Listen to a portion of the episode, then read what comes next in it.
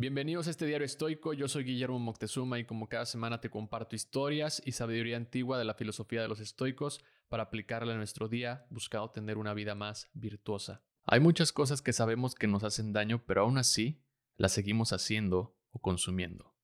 Sabes que fumar te hace daño, beber alcohol le causa a tu cuerpo demasiadas alteraciones químicas que no nos damos cuenta porque solo la conocemos como cruda o resaca.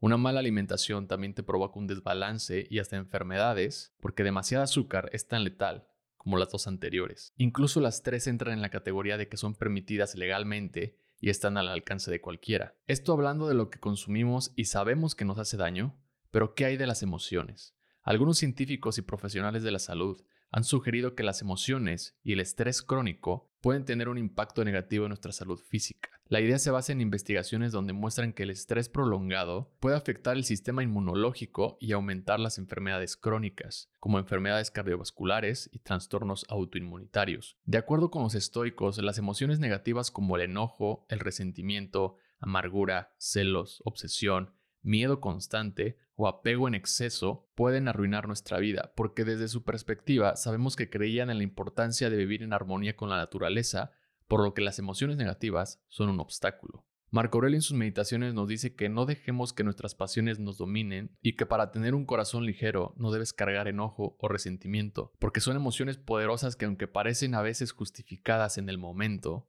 lo único que logran es prolongar el sufrimiento. Ayer en mi carta semanal te contaba cuatro momentos en donde el enojo apareció en mi día y lo que me decía para combatirlo y no dejar que influyera en mi presente. Si aún no estás suscrito a mis cartas semanales, te invito a suscribirte a mi página guillermoctezuma.com. El enojo, la mayoría de las veces, aparece como respuesta a cosas que no controlamos, aunque ayer en mi caso mencionaba que mi experiencia fue más por mi déficit de atención pero al final también es mi decisión la forma en que respondo. Y por experiencia, lo único que logras al dejar que el enojo se apodere de ti, de tus decisiones o tus acciones, es prolongar tu sufrimiento, además de que es una pérdida de tiempo. Algo parecido pasa con la amargura.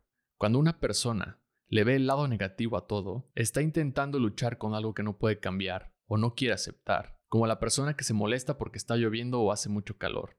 Epicteto nos recuerda que no podemos elegir nuestras circunstancias pero podemos elegir nuestras respuestas. No puedes hacer que deje de llover, pero puedes aprovechar para prepararte un café o un té y leer tu libro con el sonido de la lluvia de fondo. Aceptar las cosas que no podemos cambiar y usarlas a nuestro favor es una manera de acercarnos a la felicidad, o en este caso simplemente crear un espacio de confort y pasar un buen rato. Recuerda que no somos dueños de nada. Todo en esta vida es prestado y nada nos vamos a llevar. Por eso los estoicos nos aconsejan liberarnos de la preocupación constante y encontrar tranquilidad en la aceptación de la incertidumbre. De nada te sirve preocuparte constantemente o vivir con miedo a que le pase algo a tus familiares o a alguien cercano, porque no está en tu control y lo único que obtienes, al igual que con las otras emociones negativas, es alimentar el sufrimiento. No dejes que estas emociones se vuelvan constantes en tu vida, o peor aún, algo normal, como hemos normalizado fumar o beber. Los estoicos no te dicen que elimines o bloquees estas emociones, porque eso no lo vas a poder hacer.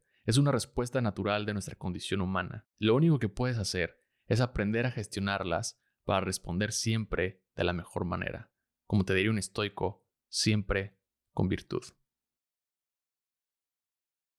Gracias por escuchar este episodio. Si te gustó, te invito a compartirlo en tus redes sociales o calificándolo y dejando un comentario. Esta es la mejor manera en que me puedes ayudar a crecer este proyecto. Y si te gustaría recibir una carta semanal o una postal estoica para seguir aprendiendo de esta filosofía, te invito a suscribirte a mi página guillermoctezuma.com.